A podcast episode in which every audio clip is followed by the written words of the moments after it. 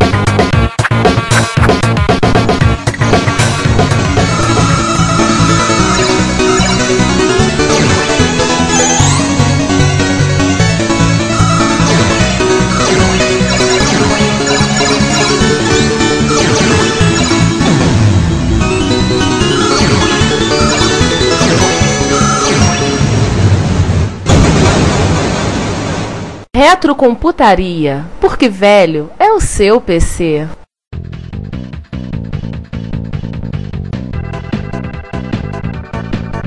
Bem, amigos da Rede Retro, sejam bem-vindos a mais um episódio do Retrocomputaria Gaúcho. Digo, digo, digo. Retrocomputaria Fenômeno. Digo, digo. O seu podcast de retrocomputação. E como dizemos há 43 episódios, Velho é o seu zagueiro que você acabou de comprar de um clube da terceira divisão da Bolívia. E aqui nesta mesa redonda estamos eu, Juan Carlos Castro. Eu, Ricardo Pinheiro. eu, César Cardoso, Eu, João Cláudio Fidelis. Eu, Giovanni Nunes e o Sander. Cadê? Eu, Sander Souza, tô aqui, ó. Gente, é realmente uma mesa redonda para tratar um assunto que só pode ser tratado em mesas redondas. Tirando a procurar o Santo Grau, né? A bola quadrada. bem-vindos a mais um episódio do Retrocomputaria. Vocês já ouviram a abertura, vocês já imaginam do que vamos falar. Não, não é sobre a letra R, Esse episódio é sobre futebol. Vamos falar de um jogo que virou jogo. Imagina na virou Copa. jogo. ou de um É, jogo que virou jogo. Afinal das contas, né, gente? Imagina na Copa. Gente, é ano de Copa. Né? Esse barulho aí aí fora não é tumulto, nem potresto. Não, Ou- esse é esse- o... esse- Não, não, não, peraí, peraí. Muito mais. Aí eu já não sei, não. No dia da Copa eu não sei, não, hein? Tá bem arriscado de ser protesto. Olha, olha, eu, eu, eu, tenho, eu tô ouvindo barulho que acho que é a galera comemorando que, que amanhã não vai precisar trabalhar que tem jogo. Aham, decretado Mas feriado. enfim, Vamos voltar, É, vamos voltar vamos- uma programação. Isso aqui não é um podcast sobre feriado.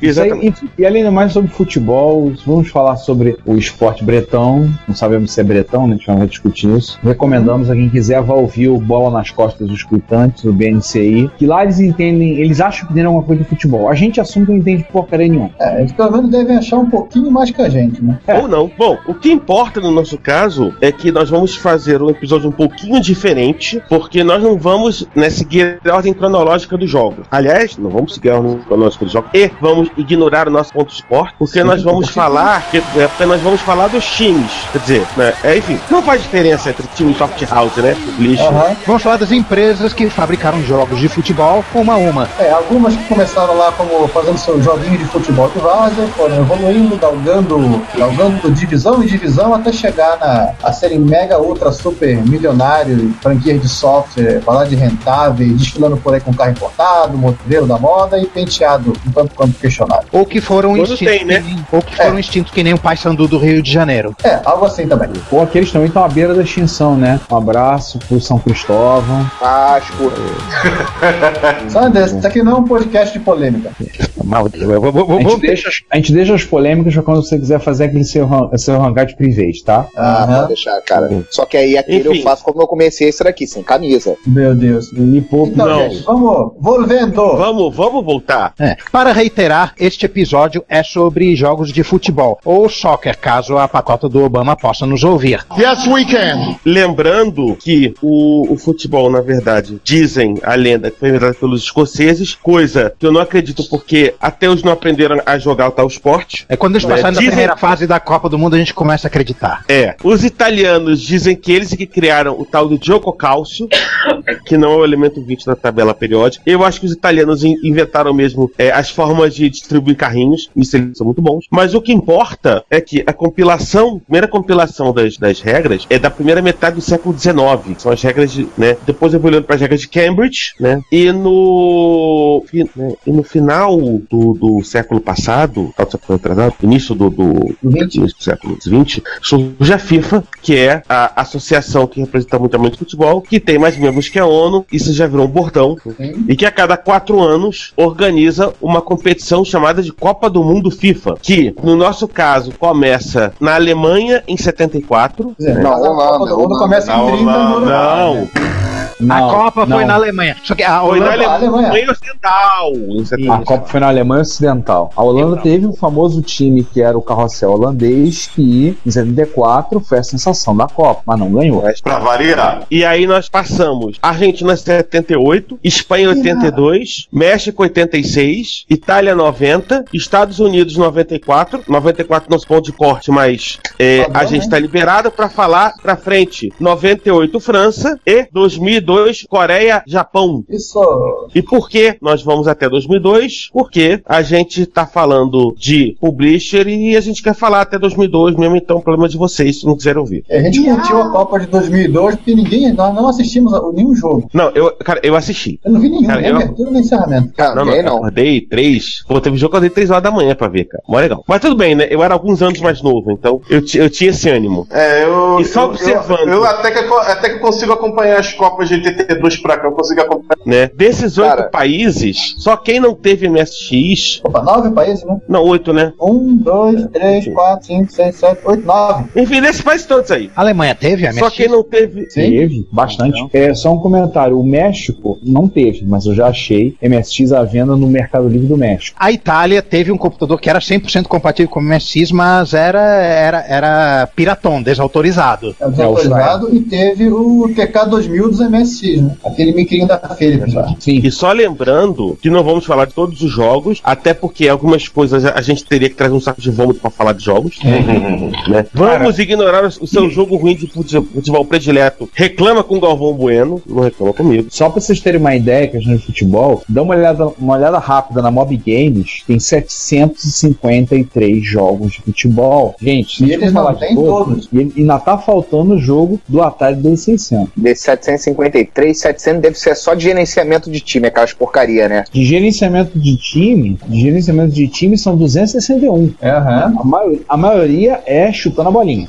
Nós falamos que, que não íamos ser cronológicos, mas vamos ser um pouquinho cronológicos só no início, porque vamos falar da- das origens, né? 1971. Tirando futebol, tirando futebol de botão e pebolim barra totó, né? Pebolim não, não. Aí tirando o futebol de Totó. fora. É, Pebolim não existe, existe Totó. isso daí. É, O Giovanni já virou paulista, cara. Ô, mal, xinga a mãe, mas não chama. Então, vamos começar quando, Juan? Reza a lenda que em 1973 o Magnavox Odyssey, que não é o, o Odyssey que a gente conhece no Brasil, é um, um jogo que não é baseado em microprocessador, que é precursor do Odyssey, que é quase um telejogo. A versão europeia do console tinha uma versão de futebol. Eu realmente não conheço. Se alguém tiver mais detalhes sobre isso, Aí isso a gente pode deixar pro pessoal, pro pessoal que gosta de escarfunchar lá dos jogos 80. Eles são melhores nisso do que a gente. É, Eu e aproveito pra fazer uma polêmica logo de cara: é que quadrado empurrando quadrado pode ser considerado jogo de futebol. Quase. A regra é clara. Pode isso, Galvão? Pode isso, Arnaldo? Pode isso, Sandra. bom, bom, essa é uma discussão que, na verdade, a Atari deve ter tido em 76, em 76, 77, né? É, com É, Porque o Pong foi lançado, a Filco, na época Filco Ford, quando lançou o Telejogo 2 em 78, lançou com uma versão de futebol. os jogos desses, é, desses consoles tipo telejogo, eles, eles lembravam os, os esportes com muita boa vontade, né? Com excesso de boa vontade. É, porque era, Era Vamos- tipo, era tipo adventure de texto. A placa de vídeo era sua mente. Então, esse também, o placa de vídeo era somente. Mais Porque ou vamos menos ser aí. sinceros: todos os Quadradinho jogos são quadradinho, quadrado empurrando. João, eu sua João, voz. su- João subiu no telhado. Era muita boa vontade né, você pensar em quadradinhos empurrando quadradinhos. quadradinhos. Na verdade, era uma espécie de variação sobre o mesmo tema do- dos paredões e arcanoides da vida. Não, ah, de breakout da vida, né? Blackout. Isso. Aí em 77, a Atari lançou o Atari 2600. Teve um jogo de futebol, International International Soccer, inclusive eram Championship 40. Soccer? Ah, não, esse, teve, nossa. teve- não, Não, teve o International, Soccer. Eu joguei Eu muito tive-.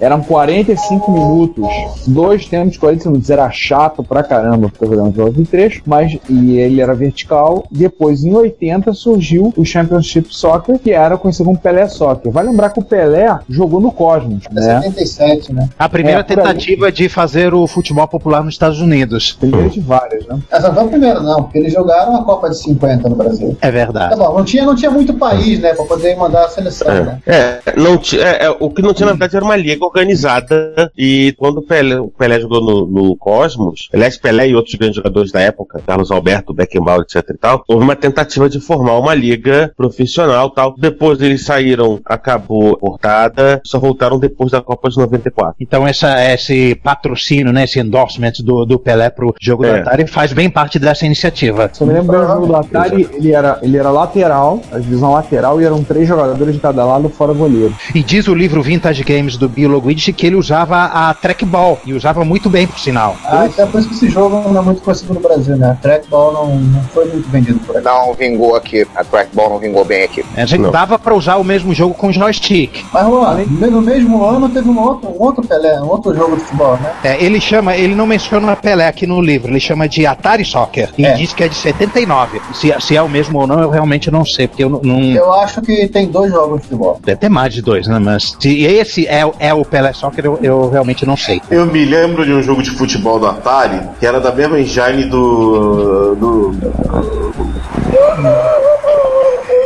Os personagens são bem parecidos, a movimentação é bem parecida. Tocando a pauta aqui, então, a, é... não, mas eu acho que, é, se para memória, teve um jogo de futebol pro Atari 2600 que já era com bonequinho com visão lateral. Mas eu não, não recordo o nome agora. Eu acho que era o Pelé Soccer. Não, que Não, era não. de cima também. Era de cima.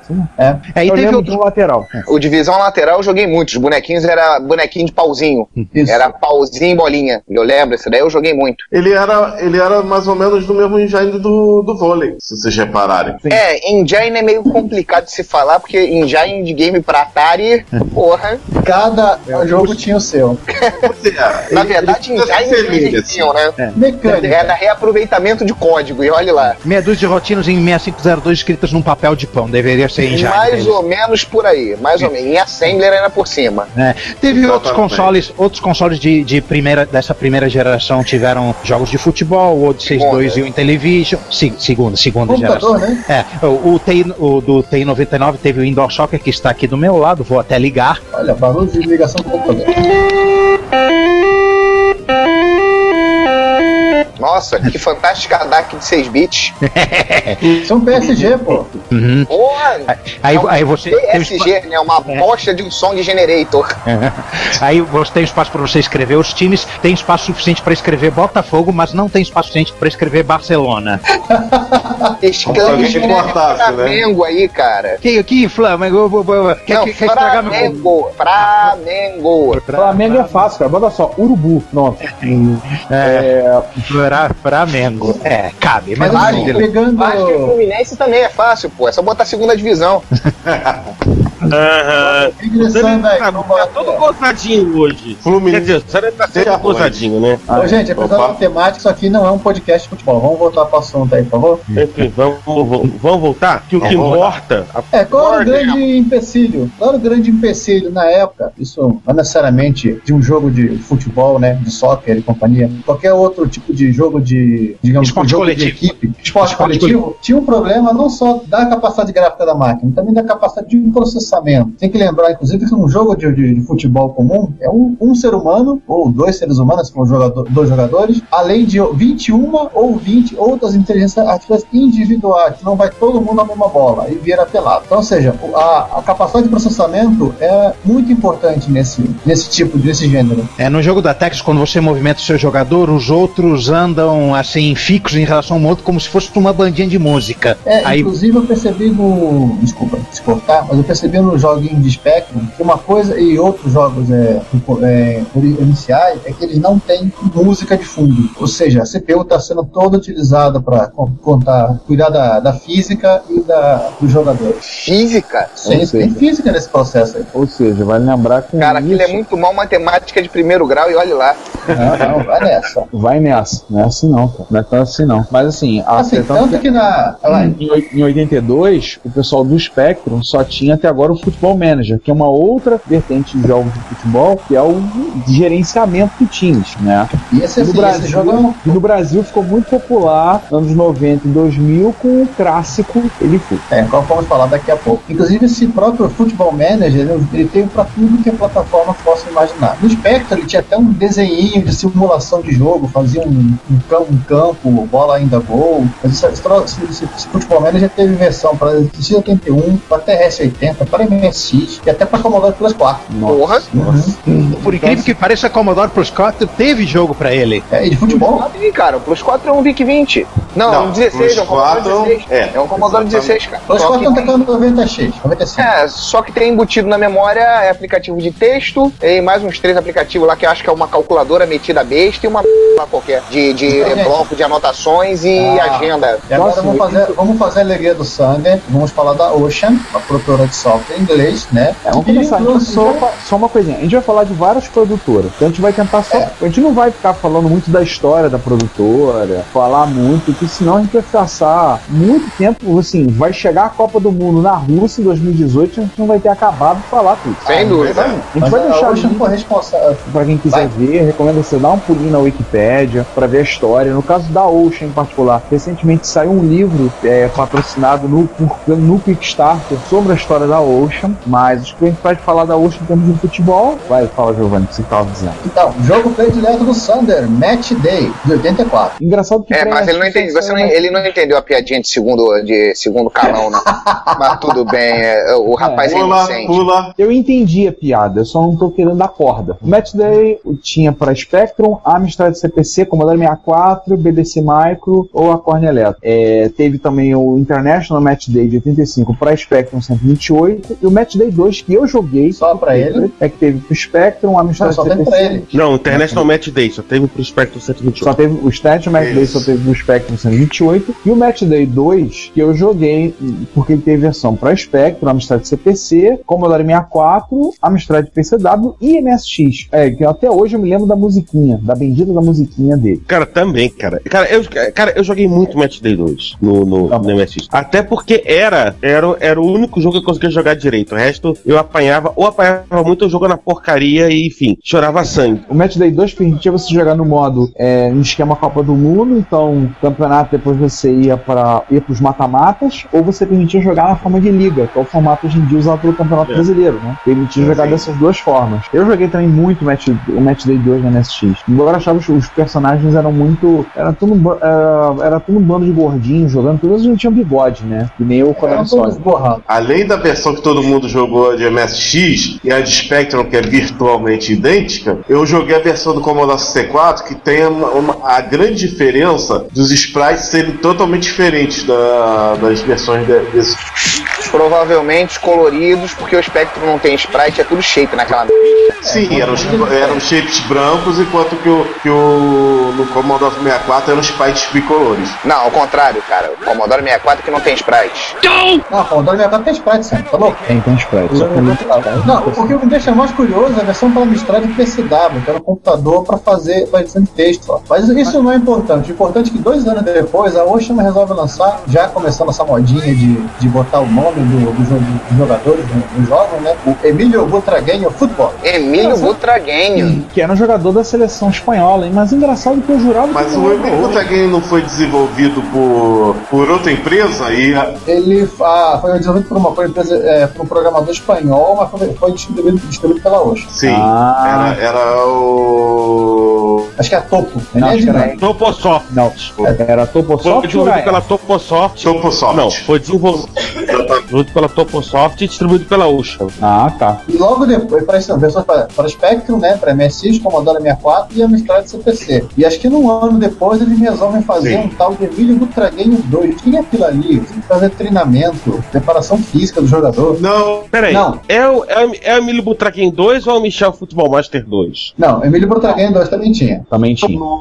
Gente, O link eu que eu jurava que, tá muito que ruim. a- João, desliga o torrent. E a gente fecha assim um pouco esse lance da, da Ocean, né? fa- Citando o Super Match Soccer, que saiu pra PC e. Mas eu não tô com torrent. Ah, tá bom. Olha, agora que você viu isso, a gente fecha esse pacote da Ocean com o Super Match Soccer, que é de 98, ou seja, apenas por 10 anos sem lançar o jogo, programa de futebol, que lançou pra PC, no mini PC com Windows, né? E pra PlayStation. Lembrando que o Super Match Soccer é considerada a série do Match Day. Vem seguindo Não, é a, o- a, foi lá o tradição. foi o. É, é, foi o John Hitman que desenvolveu. É o, é o mesmo. Exatamente. A Ocean foi comprada, né? Foi, foi, se fundiu com outras empresas inglesas, né? É, A outra foi comprada pela Infogrames. a- e aí a Infogrames, quando a Infogrames comprou a Atari Games, a Infogrames mudou seu nome pra Atari SA. E aí, e aí quebrou e sabe sei lá como é que tá isso hoje em dia. Ah, É uma longa e triste história. Hein, César? Já que estamos falando de longo e triste, né, João, João, João? O S Gold. O S Gold. Estamos falando da, da US Gold, que apesar do que o nome diz, ela não é uma empresa norte-americana, ela é uma empresa inglesa. Célebre e conhecida por uma, uma grande quantidade de jogos horrorosos que ela portou para outra plataforma. Né? De jogo de jogo de futebol, a gente tem o World Cup Italy, 1990, cuja produtora é a Kier Tech, caraca. Tier Tex? Tietex. Parceria da US Gold de longa data. Ah, essa Tietex era pelo dos estagiários lá. Isso. Eu lembro desse jogo no MSX, eu não lembro se eu joguei ele muito, eu lembro dele, das telas. Isso é Eu pra de Spectrum. É, saiu pra Spectrum, Amstrad CPC, MSX, Commodore 64, PC, Amiga, Atari ST, Master System, só não saiu pra aquele seu, pra aquele seu aparelhinho furebinha pra jogar Tetris porque não deu tempo. Não, e com Eu um detalhe, era, eram jogos licenciados oficiais da Exatamente. Antes A US Gold, O US a US Gold. Tudo, tudo que ela não investia em programadores, ela investia em franquias. Ha, que delícia. Ou seja, hoje, hoje ela teria FIFA Soccer e, sei lá, Crysis pra, pra Spectrum. É para os jogadores, Crysis de, pra Spectrum. é, pros jogadores de Crisis FIFA, os jogadores de FIFA já imaginaram o, o, o FIFA, o FIFA poderia ser da US Gold até agora. É.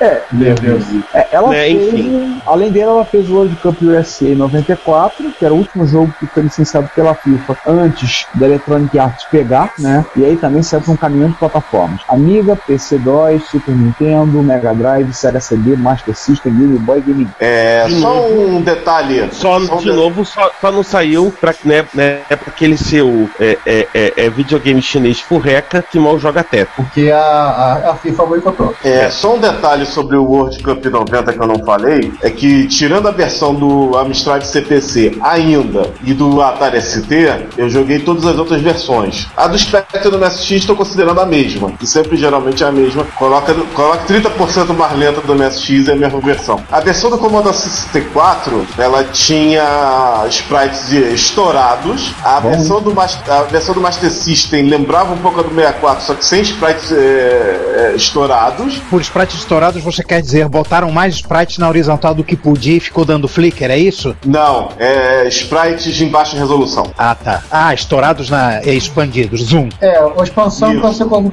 é colocar menos sprite e economizar memória. Pixelizados. Isso. E as versões do PC e do Amiga são é, virtualmente idênticas, tirando paleta de cores, que no PC é menor, e o som, que se eu não me engano nessa época ainda não rolava suporte a FM, som de blaster de libs da época, ou seja, você só se virava no PC. Aí olha que curiosidade interessante, né? É, algum dia o Amiga já foi melhor do que esse. Olha que bizarro isso, cara. Olha, nessa, é- nessa década até 93, é, 92, 93, Eu diria até Não. 95, porque Não, em 90, 94, 95 é que começaram a popularizar os kits multimídia e as placas de vídeo VGA. Não, não, não, não, não, não, As conversões de PC começaram a ficar iguais às do Amiga em 92 para 93. Iguais, pra ficar melhor, porra, ainda demorou um bom tempo. Ah, demorou, porque demorou pro rádio né, ficar razoável. Exatamente. Mesmo com o processador mais parrudo, o restante não acompanhava. Mas isso não veio ao caso. Não, não, mas simplesmente porque o- até o VGA, até as placas de VGA padrão, o, o- o barramento do processador, não importava se estava lá com o seu 38640 MHz, você, para conversar com a placa de vídeo, você conversava na velocidade do bus, que era 8 MHz. Lembre-se disso. Sim. Você tinha que diminuir 5 vezes a tua velocidade para conseguir jogar dados com a placa de vídeo. Então a taxa de transferência era muito baixa. E os chipsets chineses mal otimizados e mal otimizados, ajudava menos ainda. Então, por exemplo, você vê nesse ínter dos 4 anos que do World Cup Itália 90 por World Cup 94, houve isso. A versão do PC 2 é superior à do Amiga. Já ne- engraçado, nesse- nesses dois jogos da US Gold a gente já percebe isso. O que não quer dizer grandes coisas, porque os jogos são da US Gold, né? Mas tudo bem. Pois é, as versões do Amiga, é, Super Nintendo, Mega Drive é, são, são iguais. A versão do PC e do Sega CD são diferentes só por causa do som em CD. Sim, a versão do PC teve duas versões, uma em CD e outra em disquete. Ô, gente, vocês estão discutindo o jogo da US Gold, não, baixamos o nível mesmo, brincadeira. Baixamos o nível. Então vamos falar de uma coisinha um pouquinho melhor? Vamos pra terra do atual campeão mundial. Vamos. Quem? Onde? O outro, ó, olha por que ele falou, sorridente. Da Dynamic Software, falar da Dynamic Software, que é uma produtora espanhola, mais conhecida pelo Army Movies, Navy Movies, Fred Harders, inclusive, como vocês viram. Astro. É, como vocês viram, o Fred Harders foi é, o, o slogan, usado como slogan da Retro Madrid de 2014. É, 30 anos da Dynamic. É, Fred, Fred Riders eu, acho- eu acho meio fudeba, agora o Astro Marine Corps era legal. Eles produziram Acho que o também um Marine jogo. Corps era legal, principalmente, principalmente o do Spectrum. Eu gostava muito do Spectrum. Eles produziram também um jogo de futebol, dois, que era o Michel Futebol Master. Eu saiu- lembro do Michel Futebol Master. Que saiu em 1989 para Não é, o Michel, não é o Michel Platini, é o Michel da Espanha. Sim, eu lembro, eu lembro. Não confunda os Michels, por favor, gente. Ele saiu para Spectrum, Amstrad CPC e MSX. Era um jogo típico de futebol, com a diferença, pelo menos na minha impressão quando eu jogava, que os jogadores chutavam como se estivesse naquele anime Super Campeões, né? Eu tinha literalmente a impressão que eu ia chutar e arrancar, se acertasse na trave e arrancar a trave, né? Shaolin E- Soccer? É, por aí. Mais ou tava menos mais- por estilo Shaolin Soccer. Porque o pessoal conseguia fazer um chute lá da cruzando o campo na diagonal quando ia acertar o gol. Assim, eu me sentia até um. achava até que eu conseguia jogar bem. É, o que eu achei interessante é que ele tinha um segundo jogo que vinha junto encartado, que era Michel Super Skills. No Brasil foi vendido como Michel Futebol Master 2, que era um jogo para treinar habilidade para futebol. Então você tinha uma fase que treinar machado, controle de bola. Então fazia embaixada, cabeçada, outro para treinar drible, é, chute a gol, tinha que você treinar, você fazer treinamento como goleiro, para fazer defesa. E isso foi assim, era aquele esquemão do Michel, era aquele esquemão que vocês sabem que todo jogo foi portado de Spectrum do MSX que a gente já citou. É só um dinâmica- comentário aqui. Eu falei, era esse que eu tava confundido com o Emílio Butraguenho, que era uma, uma face da fita o jogo, outra face da fita o treinamento, né? É, isso Ricardo, mesmo. Ricardo, a Dynamic, só pro- a Dynamic faliu, criou-se uma nova empresa, que é a Dynamic Multimídia, que também produziu um jogo de futebol, mas a gente vai falar mais lá pro final. Tá, fala. Só para complementar aí a informação, ele saiu, esse jogo, o Michel Futebol, ele saiu para MSI, né, Spectrum, CPC e para DOI, CGA. Nossa, O campo, o campo era rosa, gente. meu Deus do céu. Então tem- temos uma pessoa presente aqui que ia gostar muito de jogar nesse campo, né? Não, não, não gosto de futebol. Eu não falei isso pra você, Sandra, eu não falei com você. Eu sei, Ah, cara, que ele imaginou isso, né? ah, pois é, né? será, né? Por que será? E o mais divertido é ver a bandeira dos países com a. ver a bandeira dos países em, em- em azul claro, branco e magenta. Ô senhor do céu. Mas olha só, a gente via magenta porque a gente não tinha o monitor original da IBM. Porque se tivesse, seria marrom. Não, tiver magenta sim. Se fosse o original da IBM, seria só no modo no, no amarelo escuro. Que não Ah, tem no amarelo escuro. Isso, que não tem no modo gráfico. Gente, vamos pra mais uma produtora. Vamos sofrer mais um pouquinho. Vamos lá, gente. Retrocomputaria. Vale por um bifinho. Olá, todos bem-vindos a mais uma sessão de notícias do Retrocomputaria, esse podcast futebolístico de retrocomputação. E como vocês sabem, velho é o seu time, opa, não é seu time de futebol, velho é o seu PC, e nós hoje numa mesa quadrada ou retangular, não é mesa redonda de futebol, porque nós entendemos tanto de futebol quanto de física nuclear. Estou aqui, sou eu, Ricardo Pinheiro, Eu, Juan Carlos Castro. Eu, João Cláudio Fidelis. E eu, Giovanni Nunes. e viemos agora para trazer as notícias que abalaram o mundo da retrocomputação nos últimos meses ou as novidades que vocês estão doidos para saber, ou não. Começamos então pela nossa sessão que todo mundo gosta, todo mundo espera, 2014 das efemérides. Começamos falando da primeira efeméride, 35 anos da seminal planilha Visical. Produzida pelo Bob Frankenstein, né? Finkelstein. É Franker. Frankenstein é porque tava assim na legenda que você encontra na internet do, do documentário Triunfo dos Nerds. Mas eu tratei de corrigir. essa Physical que não, não é uma planilha tão famosa que tem até aquela música. Physical, Physical. Minha Nossa Senhora! Pela nas barbas do profeta. Mata o João. Morra! Alguém mata esse cara. Alguém corta o pescoço desse cara aqui do meu lado. E agora Olivia Newton-John deu pulinhos no túmulo. Opa, ela não tá morta aí. Ah, vamos focar você com as tripas dela. Physical que 11 de março de 79. De maio. Verdade, 11 de maio de 79. Ele produzido por um sujeito chamado Daniel Bricklin e o programador chamado Robert Frankston fizeram a primeira demonstração do VisiCalc, que foi um tremendo impacto principalmente para os escritórios de contabilidade e também porque as pessoas estavam realmente empolgadas em usar. Foi a primeira aplicação que fez com que os micros se tornassem mais presentes. Foi a primeira aplicação que ganhou o título de Killer App, ou seja, as pessoas compravam o computador para usar aquele software, no caso o Apple II. É, na verdade, essa é a grande primeira aplicação mesmo, né? Porque antes você tinha no mundo do mainframe, você tinha o processamento de dados. Você jogava cada calhamaço de um lado e saía um calhamaço ou um calhamilho do outro. Fim da história. No, no- você não tinha interação direta com os dados dentro do computador. Com a planilha, não. Você passa a ter uma, a tua tela, a tua a tela na sua frente, você mexe nos dados dinamicamente. Sim. Esse é o primeiro uso realmente de um computador para analisar a informação. O pessoal dos escritórios de contabilidade praticamente só usavam o VisiCalc. Compravam a máquina somente para usar o VisiCalc. E o Apple II. É, perguntinha principalmente pro Juan, que já estava no mercado de trabalho mais ou menos nessa época. Nossa, você acabou de chamar ele de velho. Ah, foi mal. Fazer o que, né? A realidade. Mas, mas pelo menos mas ele é nossa testemunha ocular na época.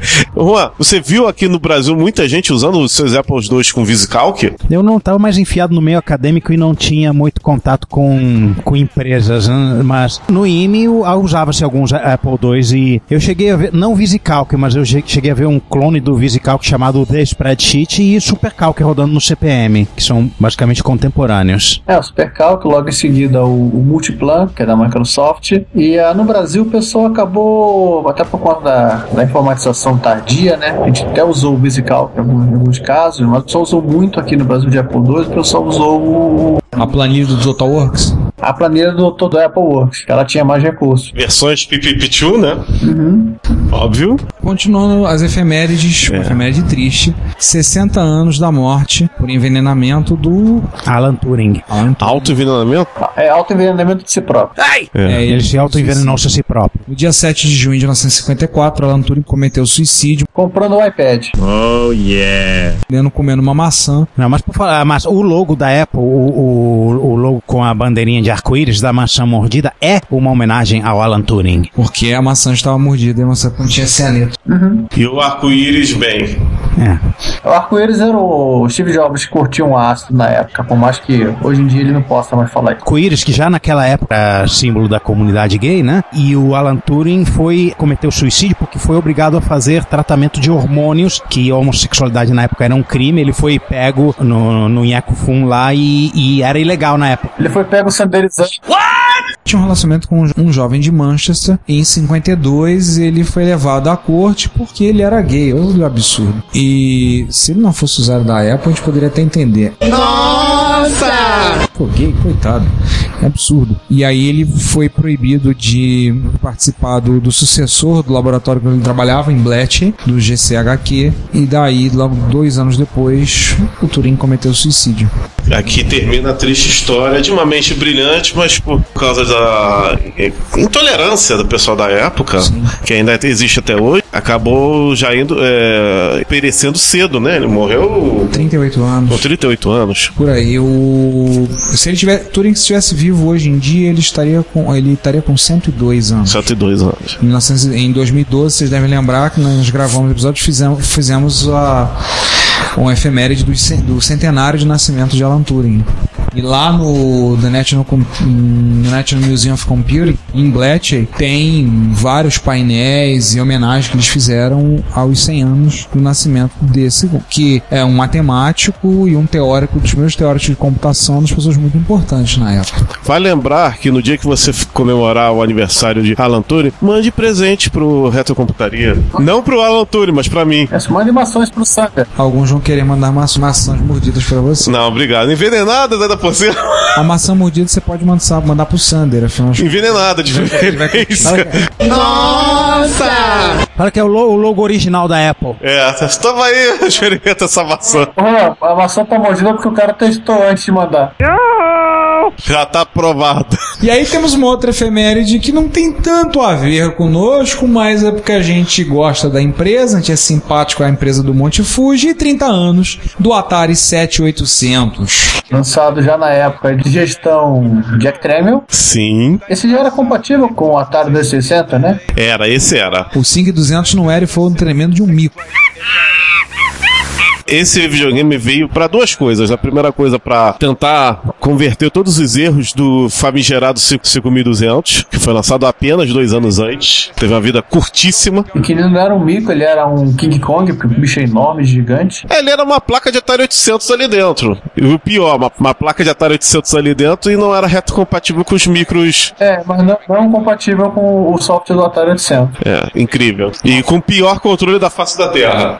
Quebrava à toa, né? Ó, o 7800 vinha com o controle um pouquinho melhor. Ainda não era aquele clássico do Atari, mas era compatível. Se você quiser, botava o, do, o do Atari fim de papo. Ele também era retrocompatível com o Atari 2600. E esse Atari aqui, ele teve um- uma, também uma vida curta, porque ele foi lançado em 84. Em 85, o algoz dele foi lançado e que selou o, o fim do Atari 7800, que foi o Nintendo. É, por mais que a, a Nintendo não tivesse usado o termo videogame quando ela lançou o NES nos Estados Unidos. Sim, por acaso, por culpa da Atari. É, o termo videogame estava tão queimado naquela época que a Nintendo foi chamar de. Como é que é? Nintendo Entertainment System. E Family Computer no Japão. Inclusive, ele mostrava que o. a- até algumas pequenas aplicações que o Nintendinho tinha. Até a propaganda era assim. Sim. Você podia preencher uma planilha usando o seu joystick. Não, o que acontece é o seguinte: Não, um programa educacional, joguinho. o Famicom, assim como o próprio Atari 2600, teve seu tecladinho com o Famicom Basic. O que cá entre nós gerou um clone da Dynavision, PC95, que é chinês. Ele gerou um clone que a Dynavision vendeu no Brasil com o PC 95. Isso, exatamente. E por falar em clones brasileiros, se você teve um Phantom System na época, ou, ou tem agora, você vai notar uma vaga semelhança do gabinete dele com o gabinete do Atari 7800. Sim. Que ele foi descaradamente copiado pela Gradiente. Dizem por aí que com a intenção de fazer um clone de 7800, mas Não, que- não, não era clone. A Gradiente ainda estava com os direitos do, da Atari em mãos para lançar o 7800, mas ela viu que o 7800 foi uma furada lá no, no exterior. Ela acabou desfazendo, não renovando a licença com a Atari, ficou com aquele bando de carcaça injetada já pronta. Quando olhou, ah, quem que tá fazendo sucesso? O Nintendo, vamos fazer clone dele. E a gente bota nesta carcaça. uma coisa que ele não sabia era que o suposto clone era para ser um clone legal e licenciado. Exatamente. Quer dizer, 7800 mesmo que não fosse licenciado, ia ser legal, né? Não era, havia É, ia, ia ser, ia ser licenciado, só que ela resolveu esperar e acabou o contrato postergando e ela não renovando. O que cá entre nós foi é, Uma grande sorte para eles. foi uma grande sorte, porque o Phantom System vendeu muito. E engraçado que ela copiou o NES, que é o com o Phantom System, e anos mais tarde ela pegou a licença da Nintendo, na maior cara de pau. Não, não pegou a licença não. Ela fez uma joint venture junto com a Estrela pra licenciar o produto da Nintendo no Brasil. Que é Playtronic, mas que certa, Não confundir com a Play Sonic. mas de certa forma era a cara de pau. O que acontece é o seguinte: quem tava negociando era a estrela. É, Só que a Nintendo não queria botar na mão de um fabricante de brinquedos um videogame. Ela queria um fabricante de eletrônica, de consumo. A estrela acabou chamando a Gradiente, que já tinha experiência com com o Nintendo, né?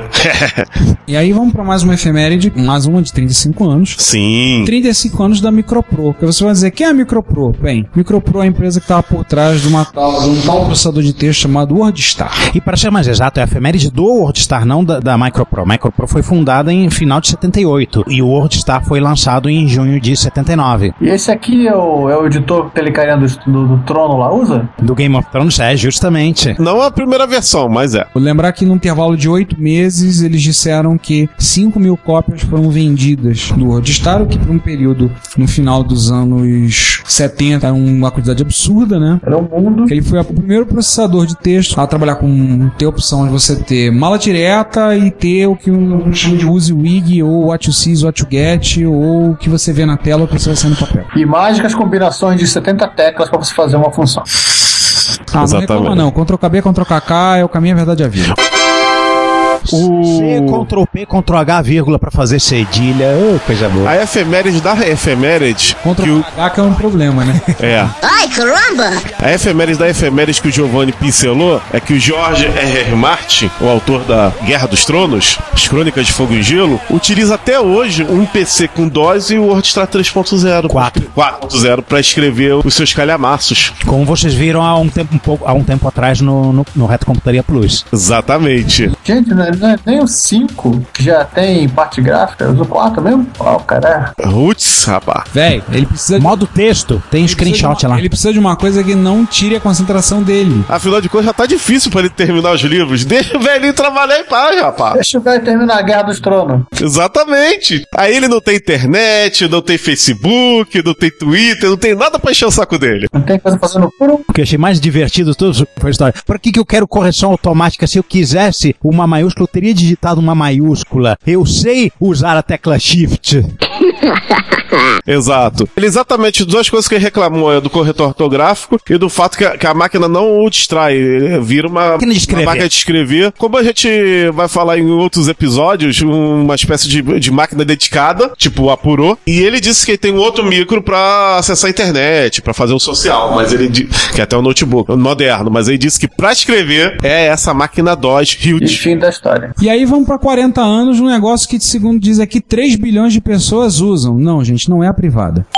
3 milhões Até de porque a pessoas. privada acho que tem mais gente que usa. É, eu espero, né? É. Eu espero que tenha, né? Assim temos fé. 3 bilhões de pessoas usam um produto criado há 40 anos atrás, que é o TCP/IP. Famoso protocolo. A arquitetura TCP/IP, que a gente não vai ficar esmerilhando e falando como é que ela funciona. Se você quiser, vai descobrir, vai ler, tá? Livrinho de rede tá aí pra isso. É a evolução de um programa chamado TCP, que fazia transferência de arquivos e que se transformou num protocolo, foi linkado com o protocolo IP e por aí vai. E o resto é história. E vai ler seu livro do Tannenbaum que você vai descobrir. Mas Isso. no link que tá aí embaixo no show notes, você olha aí embaixo passando no rodapé da tela, tem, entre outras coisas, uma foto de um dos pais do TCP/IP, o Vinton Cerf, uma senhora chamada Meilin Fung e o prefeito da cidade de Palo Alto, aliás, a prefeita, inaugurando uma placa comemorativa dos 40 anos do TCP/IP.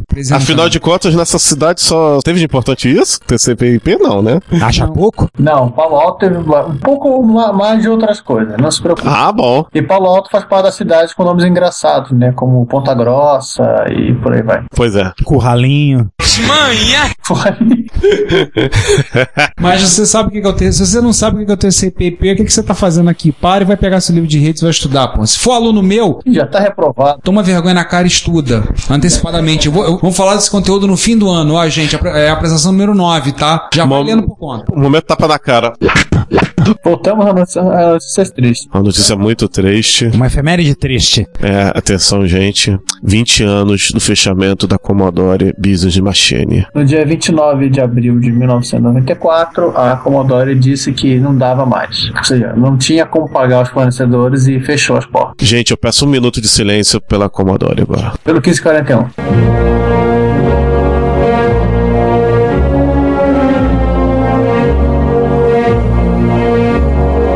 Um minuto ao caramba, nem meio segundo. Eu quero que- aquilo se exploda.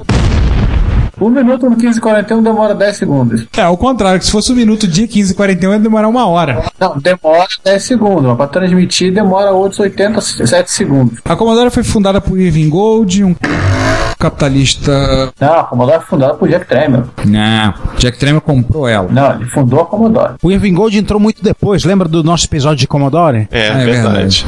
Foi fundada por Jack Tramiel e mais um carinha que agora a, a vida esqueceu o nome. Ela como foi fundada. Fundada em 1958 por Jack Tramiel, sujeito que consertava máquina de escrever no Bronx, Nova York, recebeu financiamento de um investidor canadense, que era o Irving Gold. Depois ele foi convidado a se retirar, mas isso é outra história. É, Mas acabou gerando um um boato que a Commodore era canadense por causa disso. o, o fundo de investimentos quebrou em 65, ameaçou levar a Commodore junto, e deu um monte de outras coisas. E resolve, a Aí, Commodore é sempre enrolada em termos de finança, né?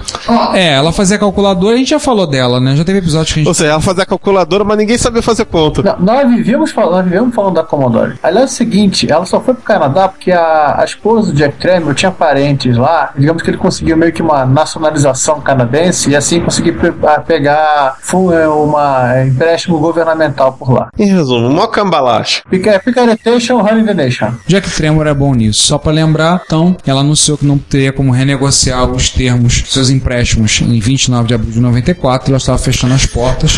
O processo de liquidação levou meses. Os processos de como patente estão levantando, durando até hoje. Pois é. Em adição, o fato que a empresa foi incorporada Bahamas, enquanto uma grande parte dos credores vieram dos Estados Unidos, tornaram a coisa mais confusa ainda. E no ano de 1995, no dia 20 de abril, ou seja, quase, no, faltando nove dias para completar um ano, a empresa, a, é, a empresa alemã Ascom comprou o que sobrou da Commodore com alguma coisa entre 10 a 12 milhões de dólares. Lembrar que os direitos sobre o Amiga, talvez de todas as, as plataformas, uma das mais conhecidas, está ou até hoje pertence à empresa chamada Gateway 2000. E é uma confusão desgraçada. Então, então quer dizer que a Escom fez Escoff. Ai meu Deus. Não, a Escom ela, ela conseguiu vender até uns amigas, ela lançou 4 mil torres, lançou um pacote de 1.200 no mercado europeu, mas parece que ela, ela só tinha a máquina. A ROM estava com outra empresa, a ROM do Commodore 64 pertence a uma empresa da Holanda, o Amiga DOS pertence a uma, a uma empresa, a, o Kickstart pertence a. É uma coisa divertidíssima. Ah, meu Deus. É uma coisa bizarra, uma coisa louca. É, Juan, Juan.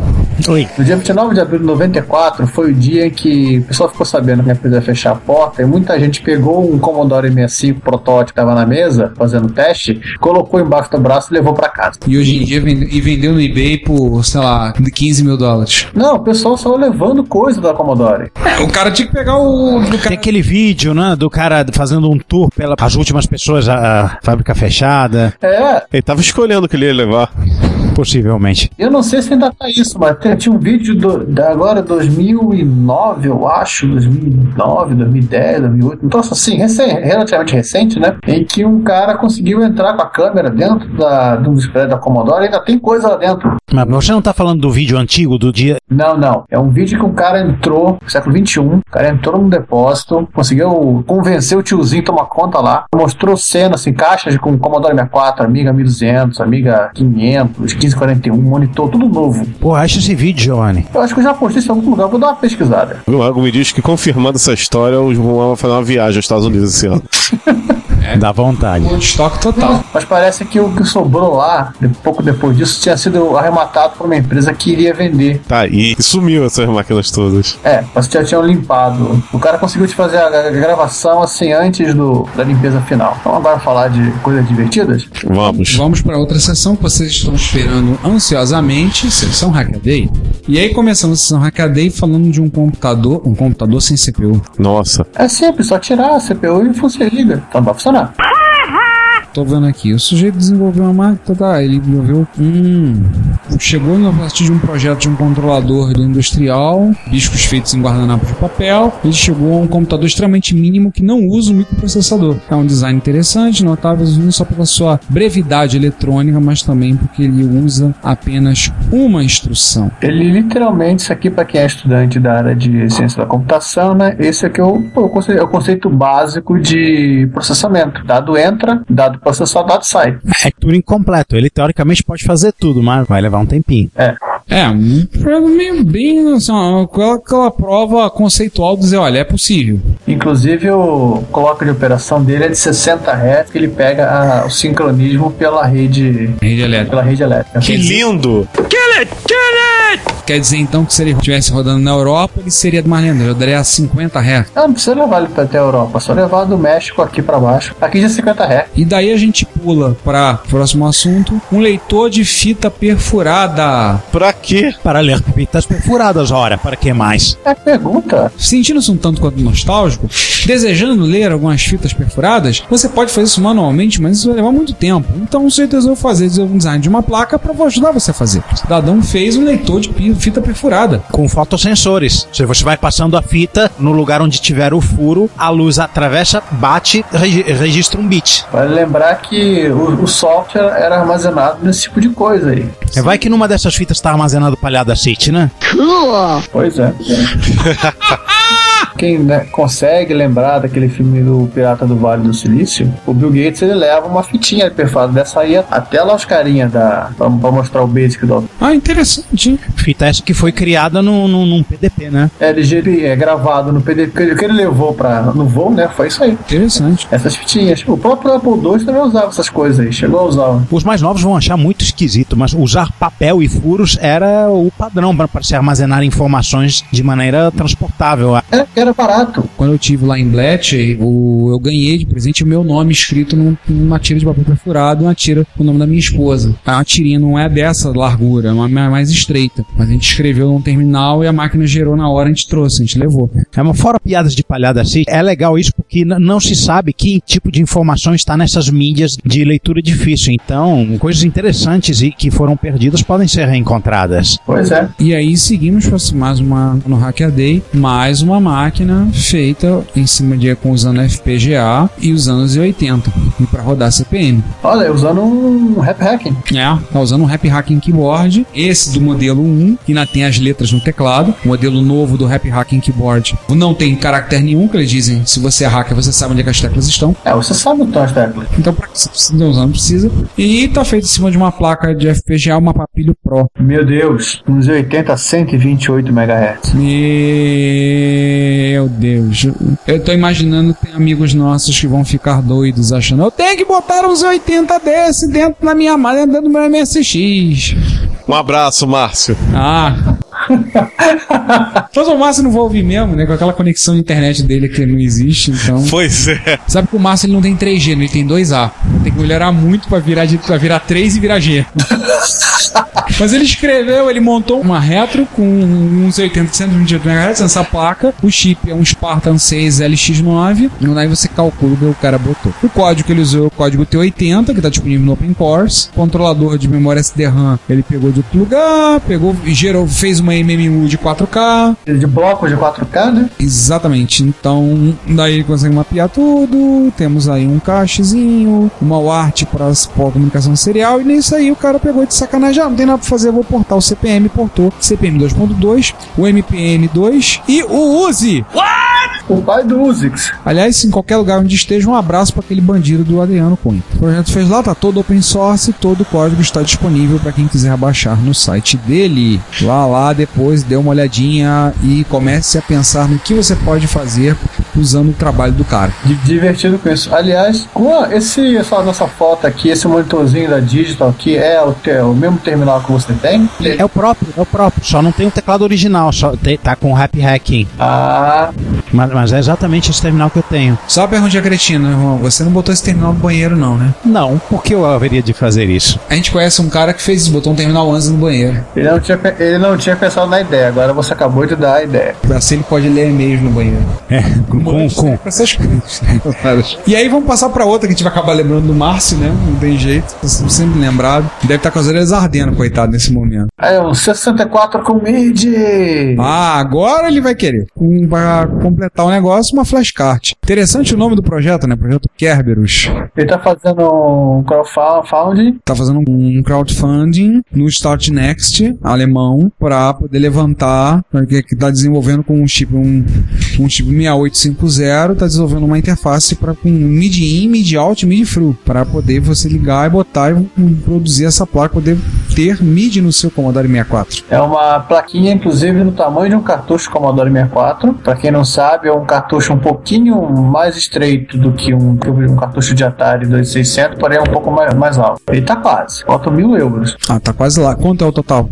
2.500 euros. É, na altura que nós estamos gravando, esperamos que ele tenha conseguido. Ele acabou de passar a metade, né? Tomara que ele tenha conseguido. Também tem uma memória flash, então tem software que você pode deixar pré-carregado lá. Ele falou, por exemplo, o Pro 16 e alguns outros trackers, outros sequenciadores para você poder rodar. O pessoal de Chip Tuning pode se divertir bastante com isso aqui. Certeza. Aliás, eu antevejo um problema sério, né? Vai acabar o estoque de, de módulos MIDI da Roland no, no Yahoo Options, né? Vão to- agora, vão, agora vai esse povo de Commodore 64 atrás dos módulos da Roland. Então, se você quer comprar um módulo Roland para ligar no seu Turbo RGT, sai correndo e compra logo. É, se você não tem aí o Turbo RGT, também sai correndo mais ainda para comprar o Turbo RGT antes de comprar o módulo. Computador. Boa sorte, tá? Uhum. Comprou um TR, boa sorte. Você vai precisar.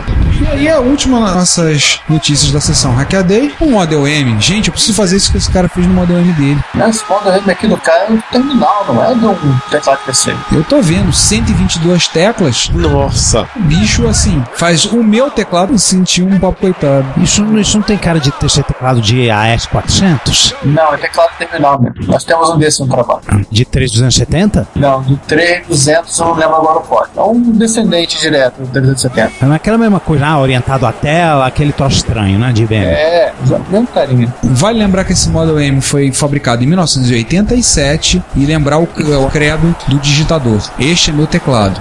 Existem vários iguais a ele, mas esse aqui é o meu.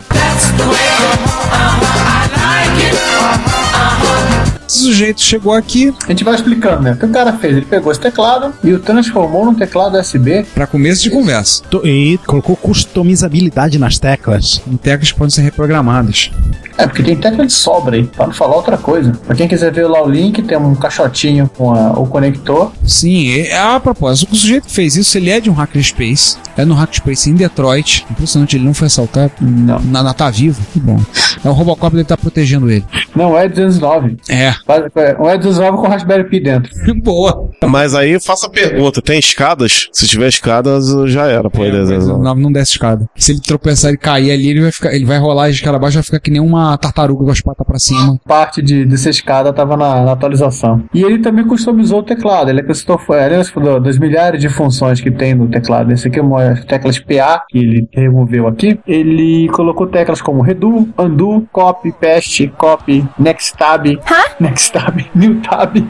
Nossa. Eu acho que esse cara é igual a mim, não usa mouse. Ah, eu fui conhecido, eu sempre fui conhecido pelos alunos lá da escola como ah, aquele professor que não usa mouse. Olha, Vê mais, vê menos, Select All. Eu sempre falo dos meus alunos, mesmo quando dava aula, a gente dava aula de Windows básico, na época, eu falava, vocês têm que saber se virar com o computador sem o mouse. Tem que fazer. Então tinha sempre pelo menos uma aula por ano que eu tirava o mouse das máquinas e agora? E agora vocês se viram. Os atalhos de teclado eu já falei. E na foto aqui que tem a customizações que ele fez, tem inclusive o. tá ligado na caixinha, né? E tem uma pequena tarde que vai ser um porta-caneta do lado do KVM genérico que ele tá usando aqui. E aí com isso a gente fecha a sessão Hackaday, vamos passar pra sessão dos Mano Parça. Uma breve sessão agora. Os Broda. Prestigiando nossos amigos, parceiros e fornecedores. Tá- o pessoal tá meio lento, meio parado. Já que é Collor, deixa o Juan falar. Mas temos uma notícia muito interessante falando de um projeto relacionado à TRS Collor, relacionado ao coco. E aí vamos deixar que o vilão especialmente convidado, especialista no assunto, fale.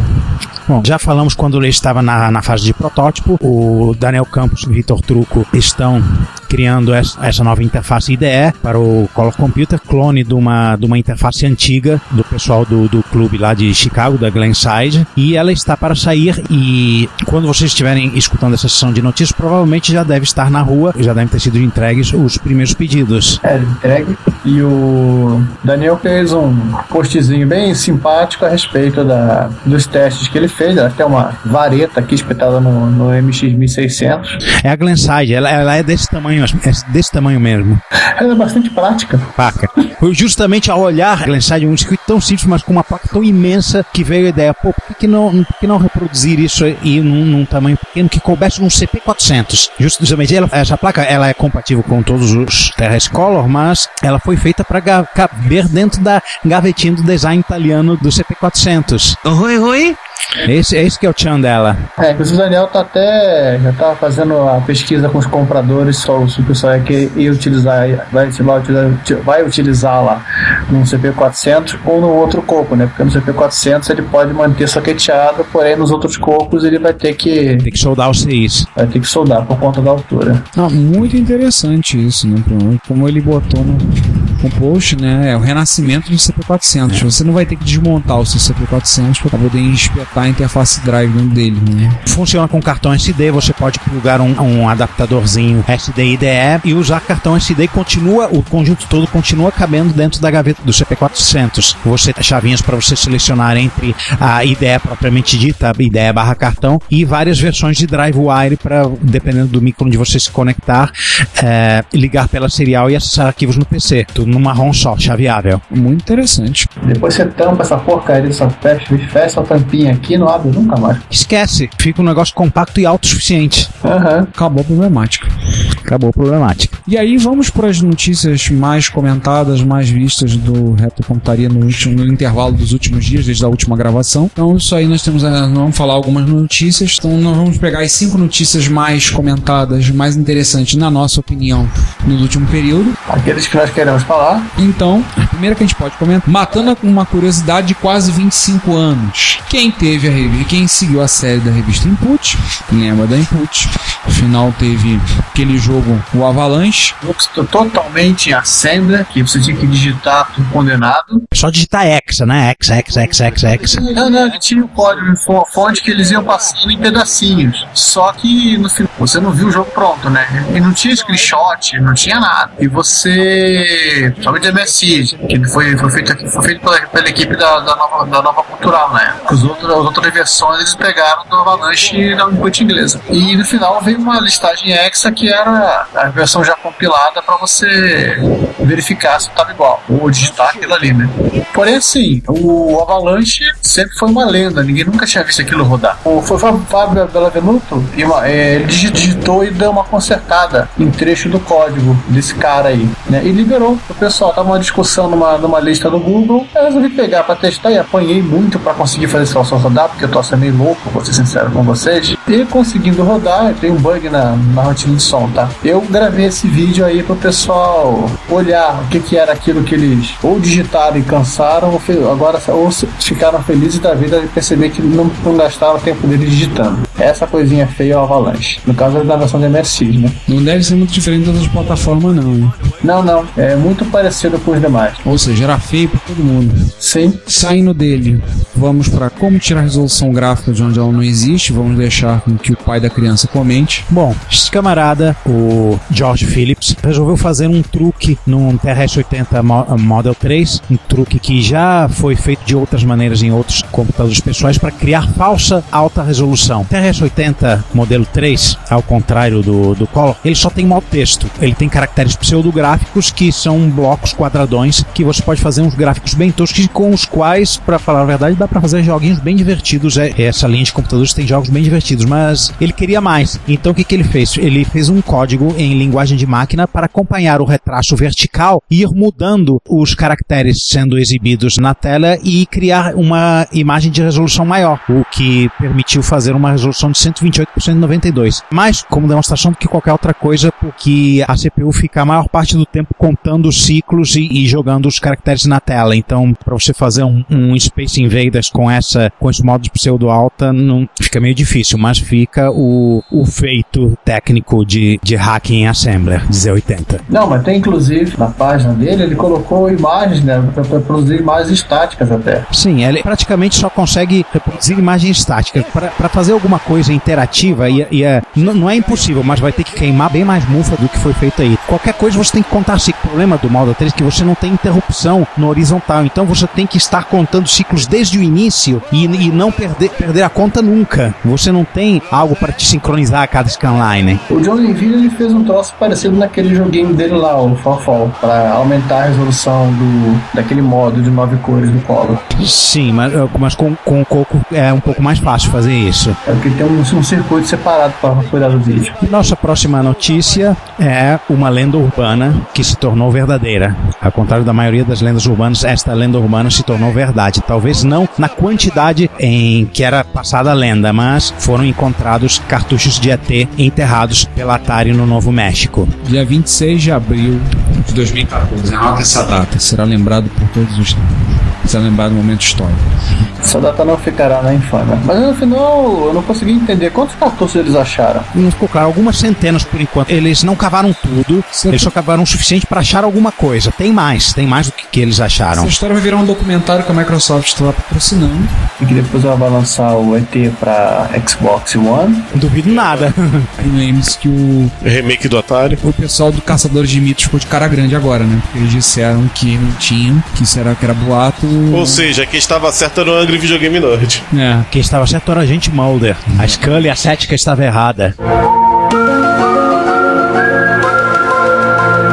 Alguns sobre esse documentário. O documentário será produzido por dois irmãos, Jonathan e Simon Tim, e eles vão fazer o primeiro documentário que traz isso.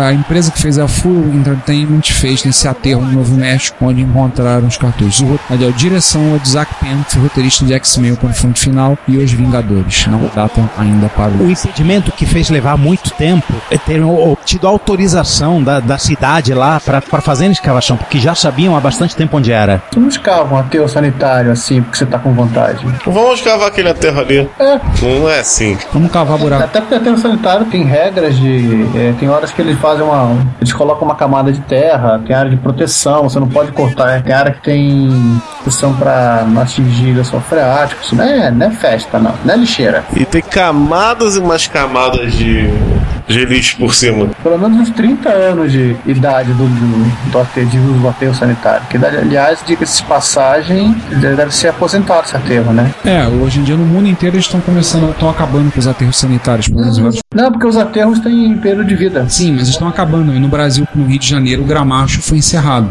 É, eles duram no máximo, acho que teria no máximo 25 anos. Não, só pra terminar o negócio do aterro, ninguém se não escava a terra à toa, assim, feito maluco. Alguns aterros sanitários podem ter matéria orgânica. Então você enfia uma pá ali pra escavar, você achou gás armazenado. Então você, em vez de achar cartucho do ET, você vai achar o ET.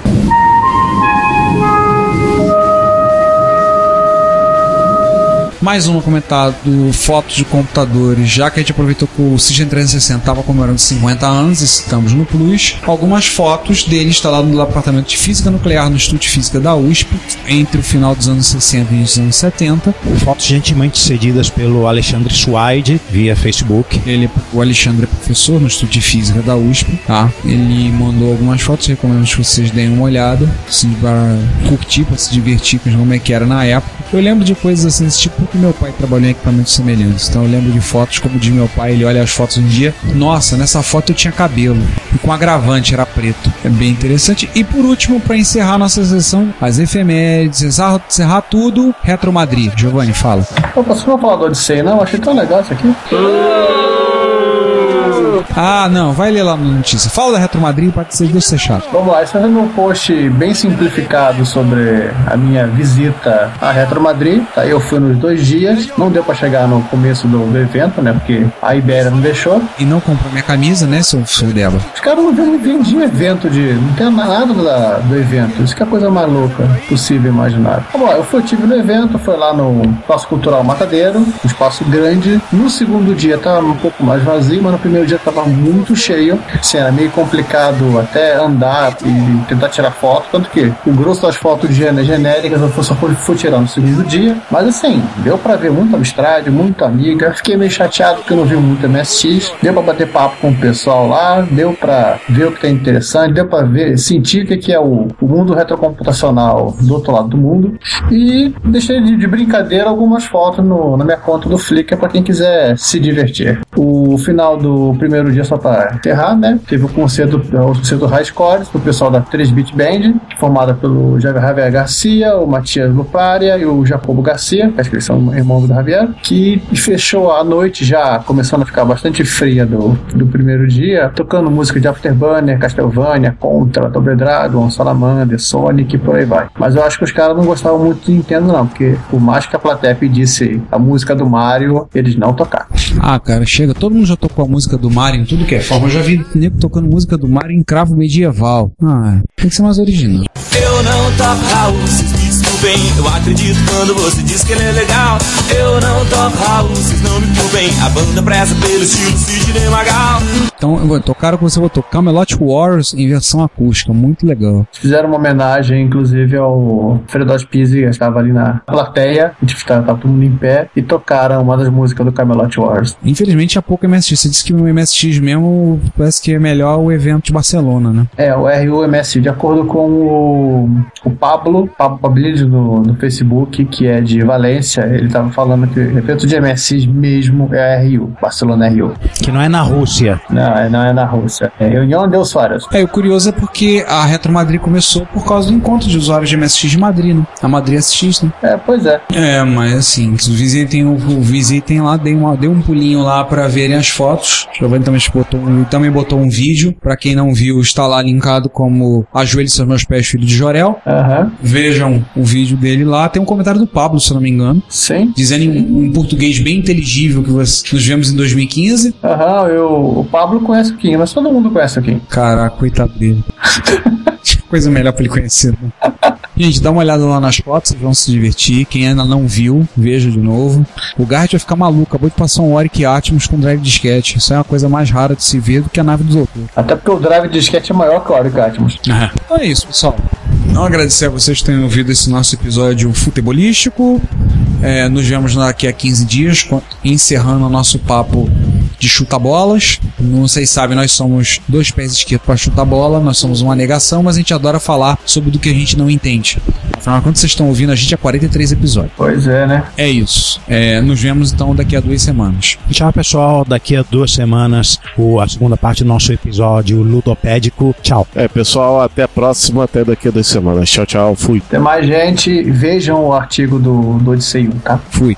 Se você quer enviar um comentário crítico, construtivo, elogio ou colaborar com as erratas deste episódio, não hesite, faça. Você pode falar conosco através do Twitter, no usuário arroba retrocomputaria, pelo e-mail retrocomputaria.gmail.com ou colocando comentários no post desse episódio em www.retrocomputaria.com.br. Lembre-se sempre do que dizemos. Seu comentário é o nosso salário. Muito obrigado e nos vemos no próximo podcast.